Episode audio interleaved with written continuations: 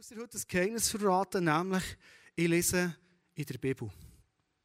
Gut, ist nicht so überraschend, ist klar.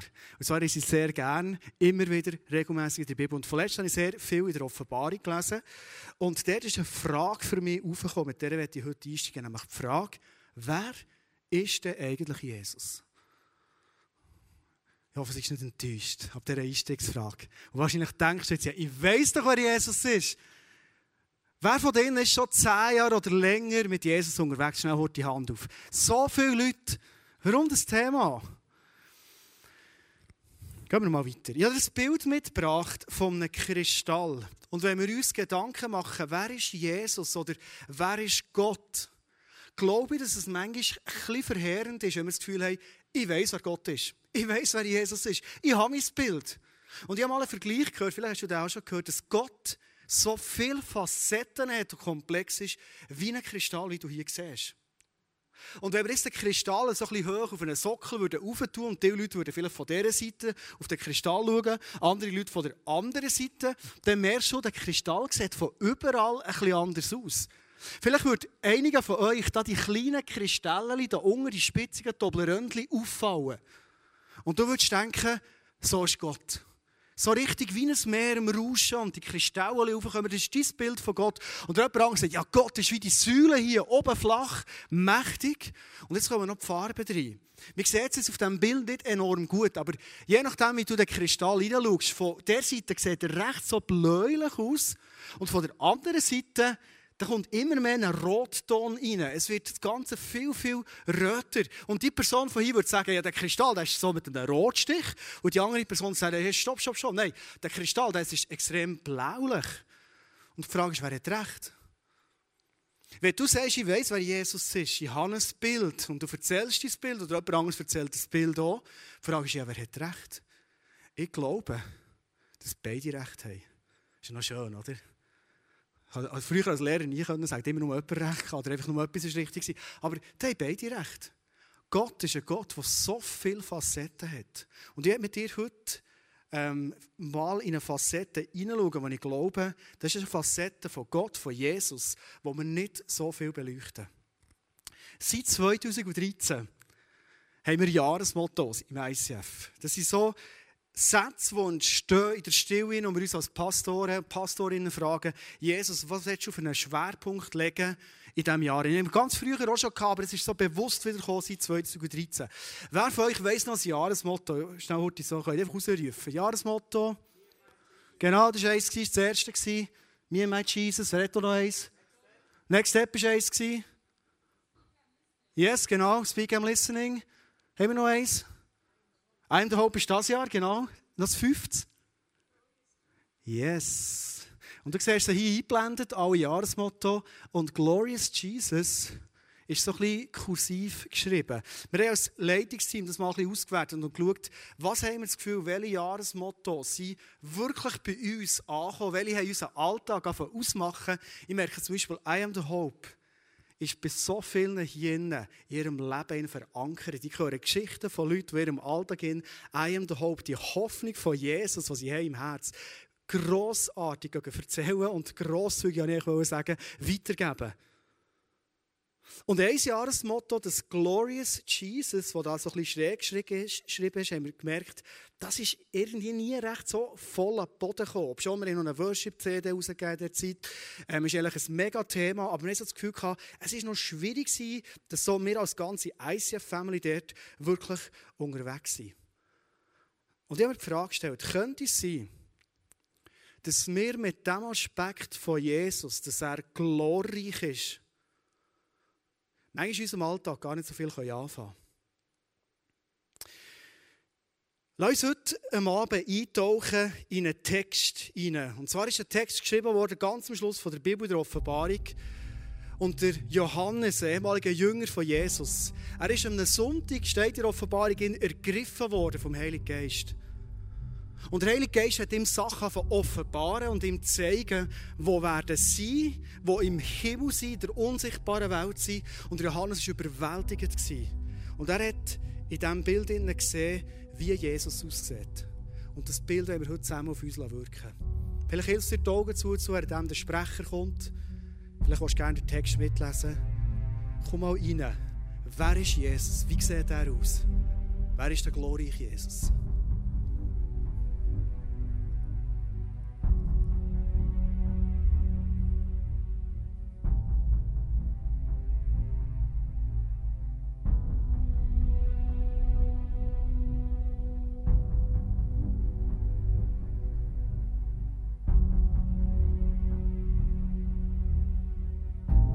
Ich wandte mich um, weil ich sehen wollte, welche Stimme es war, die ich hörte und wer mit mir redete.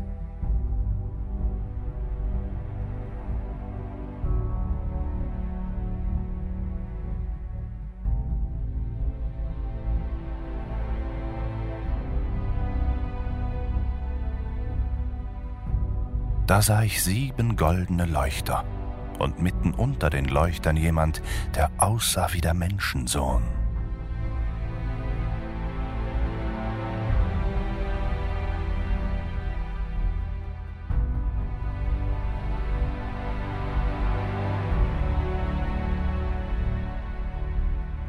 Er war mit einem Gewand bekleidet, das ihm bis an die Füße reichte, und trug ein breites goldenes Band um die Brust.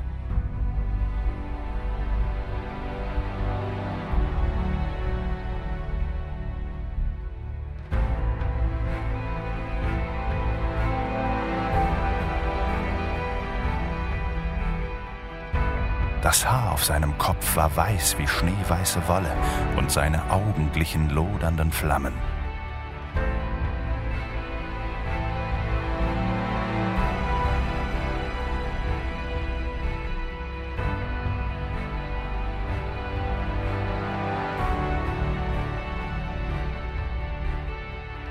Seine Füße glänzten wie Golderz, das im Schmelzofen glüht, und seine Stimme klang wie das Tosen einer mächtigen Brandung.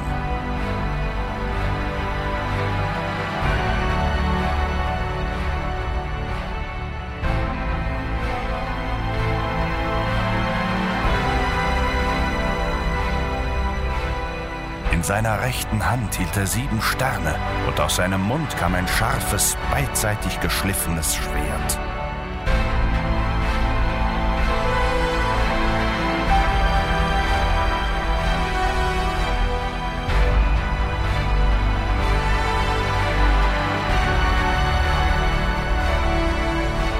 Sein Gesicht leuchtete wie die Sonne in ihrem vollen Glanz.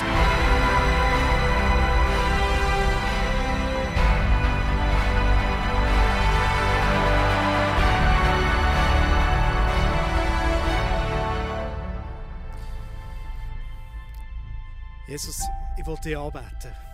Du bist gross. Du bist glorreich. Du bist verstanden. Und du bist der König von allen Königen. Und Jesus, du bist heilig. Hey, das Bild, das du uns malst und gibst heute Abend in deinem Wort, merken wir, ist ein Bild von totaler Schönheit, Reinheit, Weiß, Gold und Helligkeit.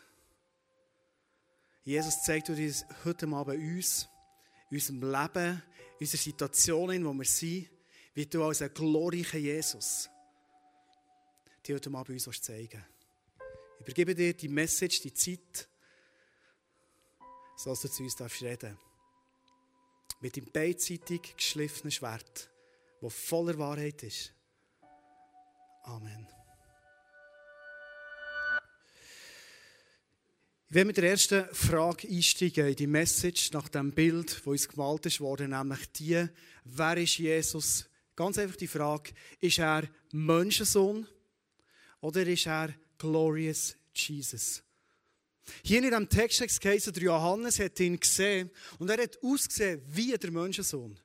Menschensohn heisst nichts anderes als das ist der Jesus, der auf die Erde gekommen ist, wo Gott eine Geschichte für dich und mich zu befreien. Er hat den Leuten dient, er hat Leute geheilt, er ist für sie da gewesen. Das war der Menschensohn. Und Johannes ist ja mit dem Menschensohn, mit dem Jesus unterwegs, er hat ihn kennt. Und jetzt sieht er in einer Vision, sieht er Jesus wieder und sagt, hey, der sieht aus wie Jesus, den ich kenne, der Menschensohn Jesus. Aber er merkt, es ist nicht der Menschensohn Jesus. Er sieht nur so aus, sondern es ist ein glorreicher Jesus mit all dem, was er ist beschrieben wurde. Wenn wir heute zu Jesus beten, beten wir nicht mehr zum Menschensohn, sondern wir beten zum Glorious Jesus, vom Herr von allen Herren, vom König von allen Königen, so wie er uns beschrieben ist. Und meine These ist, dass uns sehr oft der Menschensohn näher ist als der glorreiche Jesus. Ist es nicht so? Manchmal, wenn ich ein so über, ähm, ich mache das manchmal noch gerne, so ein links und rechts schauen. Was sind so Predigtthemen, die man in den Kirchen um hat im Moment? Serien, die andere Kirchen haben, in B+, vielleicht, in der, in der Vineyard oder in anderen ICFs oder in der Helser. Man spielt gar keine Rolle. Also, ich auf Facebook schnell eingeloggt, per Zufall so eine Kirche aus Aarau. Mega coole Message gewesen, habe sehr gerne reingelassen. Und ich merke, wir sind so stark ein Messages machen, ein Bild malen, immer wieder von dem Menschensohn Jesus. Und das ist nicht falsch.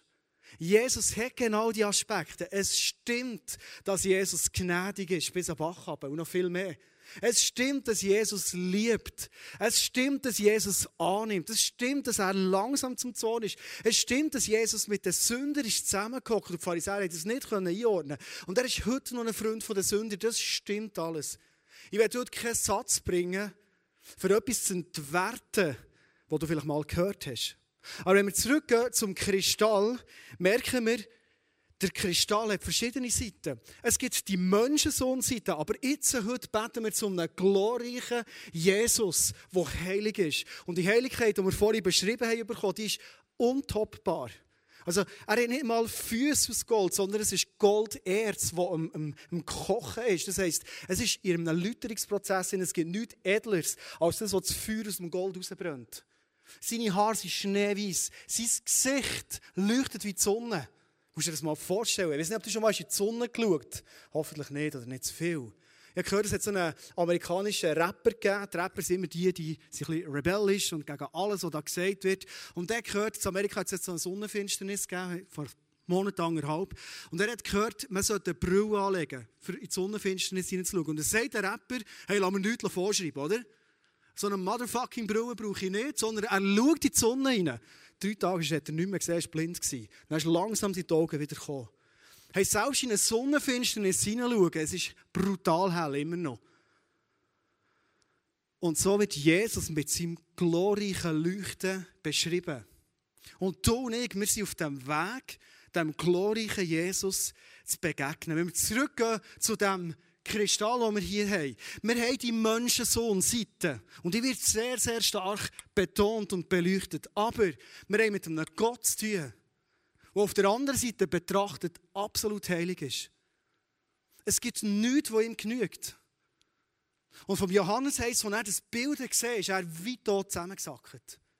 Und die Heiligkeit die kannst du nicht ertragen. Du und ich, wir sind auf dem Weg, dem heiligen Jesus mit unserem Leben zu begegnen.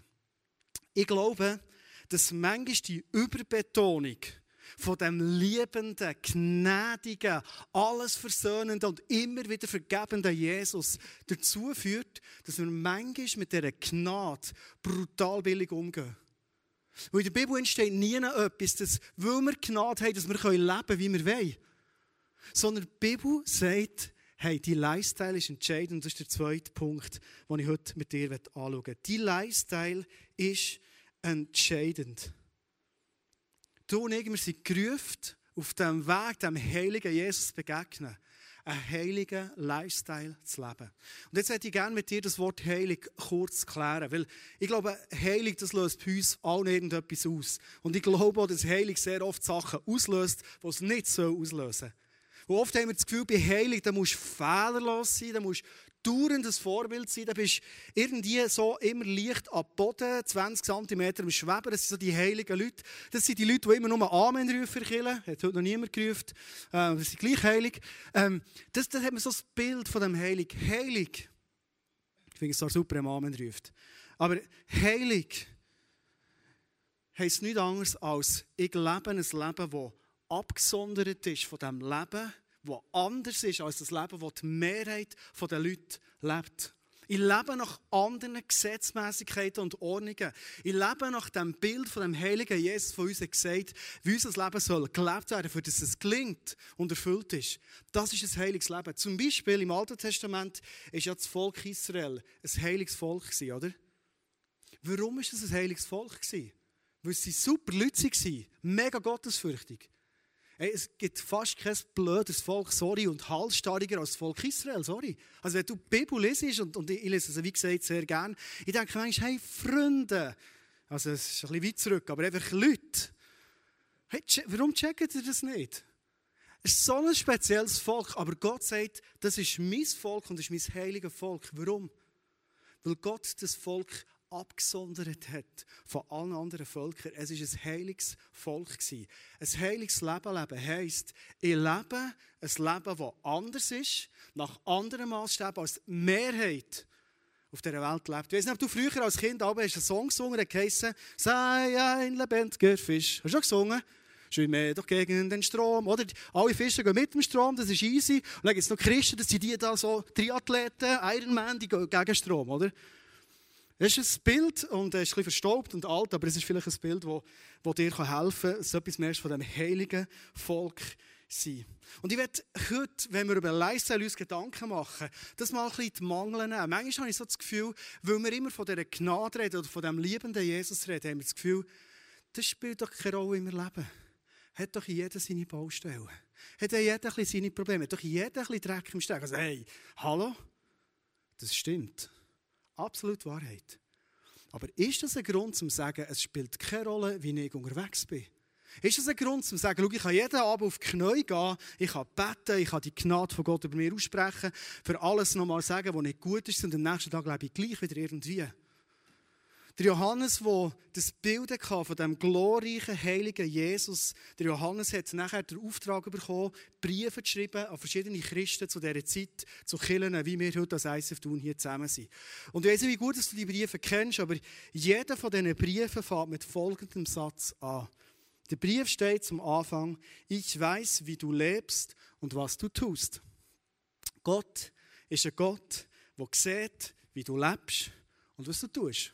Und ich glaube, wenn er es sieht, dann schaut er auch bewusst her und interessiert ihn, wie du lebst und was du tust. Ich weiß nicht, was der Satz bei dir auslöst. Gibt es Druck, schlechtes Gewissen? Gott weiß, wie ich lebe. Er interessiert sich auch, wie ich lebe. Und er weiß, was ich tue. Es geht noch weiter. Offenbarung 2,23. In einem von diesen Briefen steht zum Beispiel, daran werden alle Gemeinden erkennen, dass mir auch die geheimsten Gedanken und Absichten nicht verborgen bleiben und dass ich jedem von euch das geben werde, was er für sein Tun verdient hat. Jetzt wird es fein, oder? Gott kennt von dir und von mir die geheimsten Gedanken, die geheimsten Absichten. Er weiß alles, er durchschaut es. Also selbst dann, wenn du vielleicht nur in Gedanken dir irgendeine Fantasie aufbauen du machst noch nichts. Und du würdest wahrscheinlich auch nie etwas machen. Denk schon mal. Gott sieht all das, was abgeht in deinen Gedanken und in meinen Gedanken. Gott weiß in dem Moment, wie du mit Ehrlichkeit umgehst, wenn du eine Geschichte erzählst und die ist zu 99% richtig. Und 1% tust du noch dazu, weil dann tönt sie noch ein bisschen geiler, oder? Gott weiß es. Gott weiß es, warum diese Leute Kompliment machen. Gott sieht in mein Herz, sie machen es für Leute zu ehren, wertschätzen. Oder sieht Gott sogar in meinem Herzen, dass ich eine Absicht habe, manipulativ bin, weil ich weiß, wenn ich Leute Kompliment mache, irgendein säckeln die Leute für mich. Du merkst, es ist so nah zusammen. Aber Gott kennt meine Absichten. Gott weiß, wie ich finanziell Ehrlichkeit lebe, als Beispiel. Wenn ich im Taxmi sitze, ich weiß nicht, ob du Taxmi kennst, Steuererklärung ausfüllen, das kann schon sein, dass du selber definierst, was sind Spesen und schon Einkünfte und Zeug und was ist jetzt da genau wichtig. Es kann sein, dass du das so definierst. Die Frage ist, definiert es Gott auch so? Er kennt jedes Eintrag in diesem Taxmi, er kennt es. Stresst dir das? Oder gibt es Leben? Du merkst, das Netz von dem Gott, der alles sieht, wird engmaschig und engmaschiger. Vielleicht denkst du jetzt, ja, aber es gibt ja Gnade. Ist alles nicht so schlimm. Ist alles halb so schlimm. Für das ist ja Gnade da. Wir haben alle eben unsere chemischen Sünden und so. Das ist doch logisch. wenn wir diesen Vers mit dir lesen, wo eine Antwort gibt auf die Feststellung, was heißt, darum sage ich dir, kehre um. Wenn du nicht umkehrst, werde ich nicht zögern, mich gegen dich zu wenden. Also spätestens, wenn der Vers lese, ich denke jetzt aber, hey, jetzt ist mein theologisches Verständnis von Gott völlig auf dem Kopf. Was? Gott wendet sich gegen mich, weil ich nicht umkehre von einem falschen Weg. Ist das wirklich so? Ist das nicht ein Vers aus dem Zusammenhang rausgerissen? Oder vielleicht denkst du, das ist Altes Testament, das ist immer so krass. Oder? Also, der Vers steht brutal im Neuen Testament, ganz am Schluss nämlich. Offenbarung. Dort, wo Jesus schon am Kreuz war und alles Wüste, äh, alles Schöne. Kann es sein, dass sich ein gnädiger Gott gegen mich wendet aufgrund von meinem Lifestyle? Ja, sagt der Vers. Ich tue ja nur Verse vorlesen und auslegen. Die Antwort gibst du dir selber. Aber jetzt steht die Frage zu Recht im Raum, was ist denn mit dem Vers gemeint? Unser Lifestyle, unsere Gedanken, unsere Entscheidungen, unsere Wege, die wir gehen, haben Einfluss auf das, wie Gott zu uns steht. Ich bin überzeugt, Gott redet hier nicht von deinem ewigen Leben, das du bekommen hast. Oder von deinem Seelenheil, das er dir rettet hat. Ich glaube nicht, du mal im Himmel wirst ankommen und dann sagt Gott, ha, du hast noch einmal vergessen, Buß für die Sünde. Weißt du die denn, am 13. Februar 2017, zu tun im Freienhof dort. Das ist nicht das, was die Bibel im Zusammenhang bringt. Aber was meint die Bibel hier? Stellen wir uns mal vor, es gibt einen Bereich in unserem Leben, dort sind wir auf einem krummen Weg. Wir leben etwas, schon, dass wir wissen, das ist eigentlich nicht die Idee von Gott. Und dort wird Gott in diesem Bereich sich uns entgegenstellen. Und das ist die Frage, warum? Gott ist doch ein liebender Gott. Die Strafe, die, die liegt doch auf Jesus, die ist doch nicht auf uns, oder? Die Antwort, glaube ich, ist viel näher, als wir denken. Gott ist ein Gott, der das Beste für uns will. Und Gott kann nicht der zweitbeste oder der drittbeste oder der viertbeste Weg, was es vielleicht auch gibt, oder der drittschlechteste Weg, den du auch noch laufen kannst, kann Gott nie segnen. Er wird sich immer in diesem Bereich gegen dich stellen. Immer. Wenn du mit Finanzen auf einem krummen Kurs bist, Gott kann deine Finanzen nicht segnen, von dem bin ich überzeugt. Vielleicht segnet er die vielen Orte anders in deinem Leben. Aber Gott kann dir nicht sagen, er wird dir nicht sagen, weißt du warum? Weil er sich wünscht, dass du auf den besten Weg, auf den richtigen Weg, auf seinen Weg, im Umgang mit Finanzen oder mit Beziehungen oder mit Ehrlichkeit, dass du zurückkommst. Und das will er sagen, weil er dir will sagen, hey, schau, jetzt bist du auf dem Weg, wo du blühst, wo es dir gut geht. Gott will das Beste für uns. Darum stellt er sich uns in den Weg. Dort, wo wir merken, jetzt laufen wir völlig in die Sackgasse hinein. Ich weiss nicht, wie du beispielsweise umgehst mit so Momenten, wo du leer bist. Kennst du so Momente, du bist leer?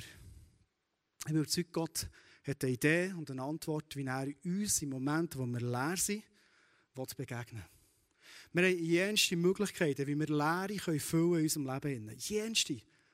Und it's up to us, was wir entscheiden. Und es ist nicht so, wenn wir unsere Leere irgendwie füllen in unserem Leben, es gibt kaum eine Option, wo wir am Schluss, wenn wir es gefüllt haben, glücklich und erfüllt durch unser Leben gehen. Als dass die Lehre Jesus mit seiner Liebe und mit seiner Präsenz füllt. Oder vielleicht eine andere Frage. Wie gehe ich? Stell die Frage jetzt mal mir. Ich bin manchmal frustriert. Extrem. Nicht über dich, aber über alle anderen. die, die nicht in die Kirche sind, nein. Manchmal bin ich frustriert. Und ich bin emotional extrem. Wie gehe ich um mit Frust? Wie gehst du um mit Frust? Jesus hat eine Idee, wie wir mit Frust umgehen. Es gibt ein Frustbuch in der Bibel übrigens, Psalmen. Das ist perfekt zum Lernen, wie man mit Frust umgehen kann. Dort hat es Leute, sind Männer, die gelernt, ihren ganz Frust bei Gott auszulernen. Aber du hast auch andere Möglichkeiten, Frust loszulassen. Du kannst schlecht über andere Leute reden. Du kannst irgendwie Unwahres erzählen, dass du selber ein bisschen besser dastehst. Du kannst dir äh, Binden füllen mit irgendetwas, mit dem Frust. Du hast jenste Möglichkeiten. Die Frage ist, ist es das, was dein Leben erfüllt? Ist das, wo Gott sagt, go for it, hey, ich segne dich? Oder gibt es Bereiche in deinem Leben, wo du merkst, der stellt sich Gott entgegen und sagt, hey, ich liebe dich so extrem. Die Lifestyle in diesen Bereichen ist mir nicht egal. Ich stelle mich dir im Weg. Weißt du warum? Weil ich etwas Besseres dir geben will. Könnte sein, dass ich vielleicht mit Gott manchmal nicht die Fülle erlebe, wo ich lese in der Bibel, wo ich mir erhoffe, wo ich mir erträume, wo ich vielleicht bei anderen Leuten sehe, weil so viele Bereiche in meinem Leben nicht in der Heiligkeit laufen, wo Gott denkt hat für dein Leben. Könnte es sein, dass du frustriert bist, enttäuscht bist von Gott, von Kirche, von Jesus, von Gemeinschaft, von so vielen Sachen, wo sich Gott in den Weg stellt und sagt, hey, ich habe einen anderen Plan für dich, für dich mit dir einen Weg zu gehen. Ich werde zum letzten Punkt kommen, zum Schluss kommen, weil du und ich, das ist mein dritter und letzter Punkt, wir sind berufen, furchtlos zu leben. Und ich bin überzeugt, wenn wir ein Leben haben, das heilig gelebt wird, dann haben wir ein Leben, das wir furchtlos leben können. Und dann haben wir einen Gott, der in allen Umfängen uns entgegentritt und sagt, hey, ich segne dein Leben und ich bin für dich. Gott hat dich mich gerufen, furchtlos zu leben, I am the hope zu leben. Und jetzt steht etwas am Schluss von, den, äh, von dieser Begegnung, die der, Jakob, äh, der Johannes hatte mit Jesus. Steht nämlich, bei seinem Anblick fiel ich wie tot, sagt der Johannes, vor seinen Füßen nieder. Doch er legte seine rechte Hand auf mich und sagte, hörst du gut, du brauchst dich nicht zu fürchten. Hey, wenn du Stress spürst über all das, was du jetzt gehört hast, in der Celebration, in der Message, sagt Gott dir, hey, du musst nicht Angst haben. Wenn der andere vorne Angst macht, ich mache dir nicht Angst. Ich bin der Erste und der Letzte und der Lebendige. Ich war tot, aber jetzt lebe ich in aller Ewigkeit. Und ich habe die Schlüssel zum Tod und zum Totenreich. Jesus sagt, hey, du musst nicht Angst haben. Auch wenn du den Anblick hast von der Herrlichkeit, von der Heiligkeit und du merkst als Mensch, hey, ich länge nie für das, sagt Gott, er zieht dich auf und sagt, hey, leb furchtlos, du musst nicht Angst haben. Der Punkt ist nämlich das, je mehr dass ich einen heiligen Lifestyle leben desto kühner, mutiger, entschlossener, abenteuerlustiger werde ich mit Jesus. Weil ich merke, Gott ist mir im Segnen in allen Bereichen von meinem Leben. Auf einmal sind Sätze wie zum Beispiel, ich kenne deine geheimsten Gedanken nicht mehr drohend. Und stell dir jetzt vor, du bist eine Person, die, ich nehme ein Beispiel, Umgang mit ähm, Ehrlichkeit. Und das ist ja manchmal ein Preis, den wir zahlen mit Ehrlichkeit. Oder es wäre manchmal so einfach, heute ein etwas ein zu biegen. Und dann stehst du gut da, der Hausfrieden ist da, die Frau ist glücklich, alles ist gut. Er redet wieder von mir, merkst du es. Es wäre manchmal so einfach. Und herzustehen und sagen, ja, ich muss dich enttäuschen. Es ist, äh, ist nicht ganz so gelaufen, wie wir abgemacht Stimmt. Es ist ein Preis, den du zahlst. Aber stell dir jetzt vor, du lebst ein Leben in totaler Ehrlichkeit. Du sagst, hey, was über meine Lippen kommt, ist Ja, ist Nein und so ist es und nicht mehr und nicht weniger. Dann hast du Gott über dir, der sagt, ich kenne deine geheimsten Gedanken und Wünsche. Und dann kannst du Gott anschauen und sagen, Gott, du weißt, ich meine es immer ehrlich in meinem Leben. Ich bin nicht einer, der muss Sachen auf meine Mülle drehen, muss auf meine Mülle reden, sondern ich meine es ehrlich, du siehst es. Und dann liebe ich den Satz, wo Gott sagt, ich kenne deine geheimsten Wünsche und Gedanken, ich weiß alles weil ich nichts verbergen. Wenn ich im Umgang mit meinen Finanzen immer ehrlich bin und manchmal noch zurückfahren, wenn ich an einem Parkplatz war, das vom letzten Paar Mal gemacht, die Leute schauen manchmal komisch, wo ich, wo ich gemerkt habe, ich habe überzogen, der Parkzeit, da meistens zu wenig Münze dabei, dann gehe ich manchmal zurück, und am nächsten Tag noch nachzahlen, ich will einfach niemandem etwas schuldig sein. Dann, wenn ich das denke und sehe, dass Gott das alles sieht, dann denke ich und sehe, hey Gott, du weißt, wie ich ehrlich umgehe mit den Finanzen. Du kennst das Geheimste, du siehst das 20, wenn ich gestern beginne tun. Ich weiss, viele Menschen würden sagen, es ist lächerlich, kleinlich. Aber mir ist es wichtig, ehrlich zu sein. In Bereichen, wo ich nicht heilig lebe, stresst mich der Gedanke brutal. Ich werde die Predigt abschließen mit einem Satz, wo jedem von diesen Briefen, die Johannes den Kirchen geschrieben hat, am Schluss immer vorkommt. Und es geht um das furchtlose Leben. Jeder Brief wird abgeschlossen mit einer Aussage, die heißt, dem, der siegreich aus dem Kampf hervorgeht. Und dann kommen immer brutal viele Versprechungen. Gott sagt dir und mir, du führst ein heiliges Leben, wenn du siegreich in den Kampf hineingehst und siegreich aus dem Kampf rauskommst. Es gibt auch die Geschichte vom König David. Wahrscheinlich kennst du die, wo er als Held und extrem guter Kämpfer irgendein ist im Frühling, wo alle in Krieg sind gezogen, ist er nicht mehr in Krieg gezogen. Die Bibel sagt nicht warum. Er ist einfach nicht gekriegen. Und es passiert, in dem Moment gehst du in den Liegestuhl, du lungerst um, du schaust ein bisschen, was auf der Welt alles läuft. Und dann sieht er auf einmal die nackte Batseba, er schlaft mit ihr, macht einen Seitensprung, er tötet ihren Mann, die ganze Geschichte. Wahrscheinlich kennst du die. Warum ist die Geschichte passiert? Weil der David, wenn er dann im Krieg wäre, wenn er in einer Kriegsposition wäre, dann wäre es ihm nicht mal in den Sinn gekommen, so etwas zu machen. Weil er hat einen anderen Fokus gehabt. Und am Schluss von diesen Briefen, wo wir herausgefordert werden, hey, schau deinen Lifestyle an. Leb heilig. In deinem Leben steht immer am Schluss, dem, der siegreich aus dem Kampf hervorgeht.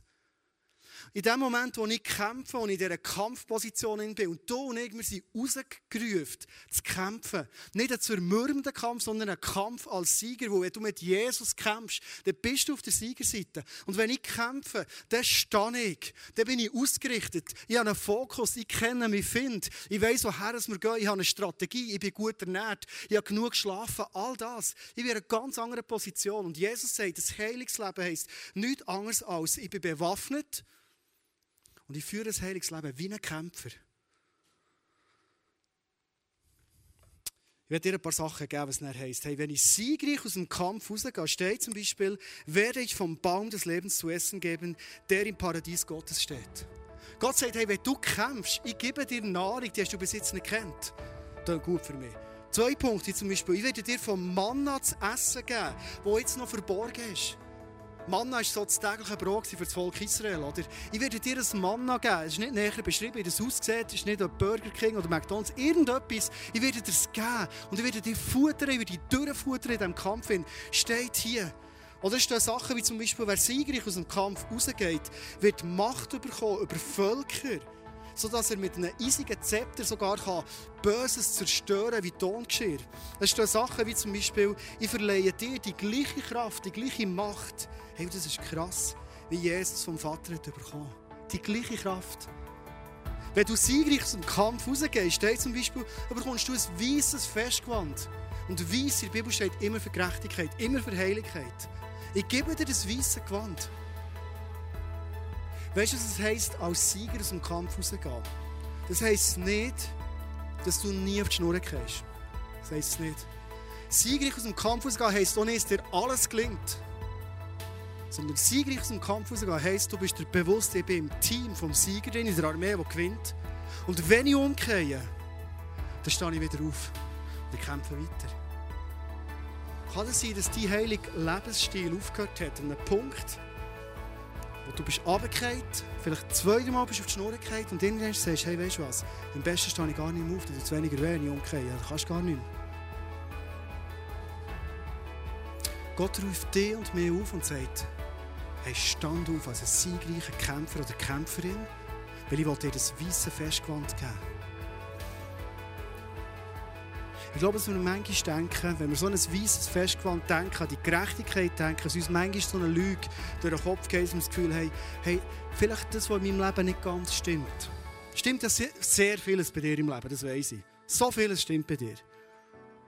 Aber vielleicht jetzt ein paar Sachen, so kleine Sachen, wo du denkst, ja, ist das wirklich nötig? Hey, ist es wirklich nötig, dass ich das angehe und von diesem verkehrten Weg umkehre? Etwas Kleines. Ich glaube, dass Gott heute zu dir geredet und du musst heute Abend nicht grübeln. Der Heilige Geist offenbart uns da so vor unseren Nasen liegt. Du weißt genau, welche Punkte der Heilige Geist dir zeigen will. Von dem bin ich überzeugt. Und manchmal sind es so auf den ersten Blick kleine, banale Sachen, wo du denkst, hey, so viele Leute in meinem Umfeld, die scheren sich überhaupt nicht darum, ob sie jetzt dort heilig leben oder nicht. Vielleicht sogar andere Christen. Ja, letzte Woche, Mittwoch und Morgen, ich erwacht, mich gestreckt im Bett, wie ich es jeden Morgen mache. Und als ich so den Kopf hingern tue, habe ich das Gefühl, ich gehe 20 Meter ins Leere, aber es hat sich alles gedreht, mir ist das Kotzelend geworden. Ich nicht mal aufs WC gehen, ich musste den Kübel beantragen und dann ist das Ganze losgegangen mit Kotzen und Elend und weiss nicht was. Und ich bin zum Doktor gegangen, weil es ist, es ist fast nicht aushaltbar war, ich konnte nicht selber irgendwie können laufen am Anfang, das ist, das ist ein riesen Drei Und er hat etwas festgestellt, ich habe so eine einen Lageschwindel gehabt, heisst das, glaube ich, so Lageschwindelanfälle, irgendwie so, nicht genau, was es ist. Und ich gefragt, ja, was ist das Problem? Und ich hatte das Gefühl gehabt, dass ich heute Abend das so erzählen als ein Beispiel, wie schnell das so kleine Sachen, die nicht stimmen in unserem Leben, unser ganzes Leben durcheinander bringen. Sie hat gesagt, es gibt so kleine Steinchen, die sehen wir glaube ich, nur mit dem Mikroskop, hat sie mir gesagt. Vielleicht haben sie die Steinchen anders, sie haben mir Steinchen gesagt, dann kann ich es begreifen, so als Pastor. Und die sind in diesen Gehörgängen und wenn die klein verschoben sind, vielleicht um ein paar Millimeter, dann macht alles nur noch so. Und ich dachte, hey, das ist so krass. Hey, ich, meine, ich habe stattliche 95 Kilo. Und dann gibt es ein Mikrogrämmchen in meinem Kopf, das ein Millimeter verschoben ist und ich kann nicht mehr aufstehen und kotzen nur noch. Und ich glaube, das ist ein Bild für unser Leben. Manchmal haben das Gefühl, es ist doch nicht so schlimm. Vielleicht hast du andere Leute, die sagen, ja, ist nicht so schlimm. Wie mit Sexualität umgehst, ist ja. Ich kann dir sagen, sexuelle Sünde als Beispiel, nimm es nur ein Beispiel, haben brutalere negative Auswirkungen auf ein ganzes Leben, auf eine Familie, auf Generationen, mehr als wir denken. Und meine Erkenntnis mit Sexualität ist, wenn es ein kleines Steinchen in einem Gehörgang ist, ein Millimeter verschoben, es ist der Anfang vom Ende. Wenn du es nicht wieder zurück tust. Sie haben mir erklärt, ich musste die Rollen geheissen. So, so wie grillieren. Barbecue-Rollen musste ich machen. Also wie ein Poulet auf dem Grill musste ich mich drehen. So. Du kannst dir selber das Bild machen, das hat ausgesehen, für das da die, die, die Steinchen wieder ins richtige Ort hineingehen, oder? Jesus sagt, du bist gerufen zu einem weißen Festgewand. Und ich gebe dir das, wenn du aufstehst und sagst, oh, der Sexualität gibt es für mich Nulltoleranz. Auch wenn das nur meine Gedanken, Fantasien sind, es sind Gedanken. Und das ist immer der Anfang von Sünde und von Tat. Dem der Sieger aus dem Kampf hervorgeht, noch das letzte Statement, wenn nicht, werde ich das Recht geben, mit mir auf meinem Thron zu sitzen, so wie auch ich den Sieg errungen habe und jetzt mit meinem Vater auf seinem Thron sitze. Hey, wenn du aufstehst wieder, wenn du heute wieder aufstehst und sagst, ich bin ein Siegerin, ich kämpfe, als Sieger, sagt Gott, du wirst mit mir auf dem Thron sitzen. Kämpf wie ein Sieger. Heilig Leben heisst, ich nehme den Kampf wieder auf. Und wenn du den Kampf aufnimmst, dann bist du nicht auf dem leinigen Posten oder auf verlorenen Posten. Vielleicht hast du in deinem Leben bis jetzt manchmal ganz allein gekämpft. Und ich lade dich heute ein, kämpf den Kampf bitte, bitte mit Jesus. Weil du allein kämpfst, es kommt nicht gut. Ich kann dir sagen, sorry, aber ich weiß es von dir und von mir. Wir schaffen es nicht. Aber kämpf in dieser Kraft von Jesus. Und Jesus wird mit all dem dir begegnen, dir ausrüsten und dir das Manna geben, das weiße Kleid geben, die Macht geben, die du brauchst. Weil du bist berufen, in dieser Welt zu herrschen über all die bösen Sachen. Ein heiliger Lifestyle ist ein kämpferischer, herrschender, überzeugender Lifestyle zu leben. Und für das hat dich Gott berufen, nicht so etwas anderem. Ich träume nicht zuletzt schon von einer Kille, wo in dem Innen klar ist. Manchmal habe ich harte Gespräche mit Leuten, auch es Leute gibt, die überlegen, so sie schon viel vor der Hochzeit zusammen sind. Und sie sagen, hey, wir haben keinen Sex zusammen, das ist kein, kein Thema. Und ich sage, hey, glaube das euch. Aber verstehst du, wir haben einen Wert, wo wir glauben, dass Gott Sexualität als ein riesiges Geschenk in die Ehe geschenkt hat. Warum lebst du den Wert nicht mit aller Entschiedenheit gegen außen, dass es jeder sieht? Wenn du zusammen wohnst, die meisten Leute der Welt sagen, ja gut, die, die teilen alles zusammen oder Sex. Glaube ich, von dem bin ich überzeugt. Ich habe keine Umfragen gemacht, aber ich glaube es mal. Warum sagen wir nicht, hey, ich will so ein heiliges Leben leben, dass ich nicht mal Anstoß gebe, dass Leute auf Gedanken kommen dass ich mich irgendwie zu einer Sünde reissen und herziehen ich träume von dem, dass wir als Kirche eine neue Klarheit bekommen, weil ich glaube, dass Gott mit uns hier in Tun und nicht nur als ISF, sondern mit allen Kirchen vieles bewegen in nächster Zeit. Und manchmal stehen wir auf dem Schlauch mit dieser blöden, komisch ausgelegten, theologisch völlig falschen Gnade, wo man sagt, das spielt doch keine Rolle in deinem Leben, Jesus war am Kreuz. Jesus lädt dich und mich und sagt, hey, schau die Lifestyle an. Fang an zu kämpfen in ein heiliges Leben. Und du wirst sehen, wie Power und Kraft zurückkommt in dein Leben. Darf ich euch bitten, zum Schluss, dass wir zusammen aufstehen? So für den Kampf ist es gut, wenn wir stehen. Dass wir füreinander beten können, füreinander da sein und Jesus vor dir dürfen sein. Wenn du uns zu etwas aufforderst und einladest, wie du das heute Abend da hast, dann du uns zu etwas ein, was du uns zu gelingen geben Du lässt uns heute Abend nicht in einen aussichtslosen Kampf, in eine irgendeine zermürbende Sache, die wir eh nicht aufs Grüne bringen, sondern du lässt uns zu etwas mehr, was du uns berufen hast. Nämlich Siegerinnen und Sieger zu sein. Kämpferinnen und Kämpfer zu sein. Leute sein, die wieder aufstehen, wenn sie auf die Schnur fallen. Leute sind, die sagen, mein Leben ist ein einmaliges Geschenk und ich will das heilig leben für dich, Jesus. Weil ich glaube, dass du in meinem Leben so vieles bewegen Jesus, ich werde sagen, als Leiter von dieser Church, wir wollen eine Church sein, die heilig leben für dich. Ich werde als Pastor vorabgehen in diesem Sinne und sagen dir, hier stehe ich und bitte prüfe mein Leben dort, wo ich nicht heilig unterwegs bin. Lass mich umkehren, dort, wo ich zu viel Grad sein Jetzt vorhin von den Finanzen geredet, aber andere Bereiche in meinem Leben. Weil Jesus, wir glauben, dass du uns gesendet hast und gerufen hast, in der Welt Hoffnung zu bringen, wo dich Jesus so dringend braucht. Hilf uns, Jesus. Und danke müssen wir nicht allein kämpfen, sondern dürfen wir mit dir kämpfen. Und Jesus, danke dürfen wir heute Abend einmal mehr zu diesem Tisch kommen, zum Abendmahl kommen und dein Abendmahl nehmen. Jesus, danke, gibst du einmal mehr uns heute Abend dein Lieb her. Und gibst einmal mehr dein Blut her. Und sagst, schau, das habe ich gebrochen für dich und ich habe es vergossen für dich. Und danke, dürfen wir es heute Abend nehmen und gesegnet werden. Gesegnet werden für den Kampf als Siegerin und Sieger durch das Leben und durch die Welt gehen, Jesus. Danke, dass du uns zu dem gerufen und glaubst du an uns. Du bist so gut. Ich weise in deinem Namen, Jesus, zum Schluss alle Überforderungen, alle falschen Druck, der da manchmal reinkommt, bei so Thematiken, aus aus unseren Köpfen und unserem Leben. Vielleicht alte Erinnerungen, alte Predigten, die aufkommen, alte Auslegungen von Versen, die Druck haben gemacht. Und du bist ein Gott, der uns zieht in die Verheißung und nicht Druck ausübt. Und Jesus, wir in dieser Freiheit mit dir laufen, als entschlossene Männer und Frauen, die dein Reich hier zu tun, leben, bauen, verkörpern, mit all dem, was wir sind. Und Jesus, danke darf ich am Schluss dir Danke sagen, weil deine Gnade wirklich über allem steht. Du siehst, selbst wenn wir uns entschlossen aufmachen, wir werden zwischen auf die Schnur fallen. Und danke hast du keinen Stress mit dem, Jesus, weil du hast alles auf dich genommen, das Kreuz. Und dann lässt du uns ein, dann nimmst du uns bei der Hand, sagst, hab nicht Angst, stand auf und kämpfe erfolgreich, siegreich weiter.